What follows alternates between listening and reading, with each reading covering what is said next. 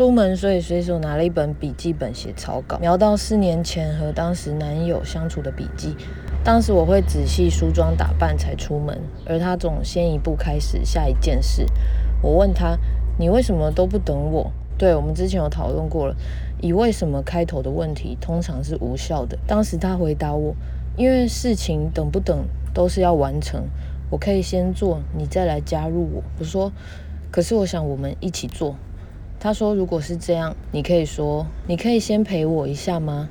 这样意义就不一样喽。”当时的我真的是很认真的把这段对话记录下来。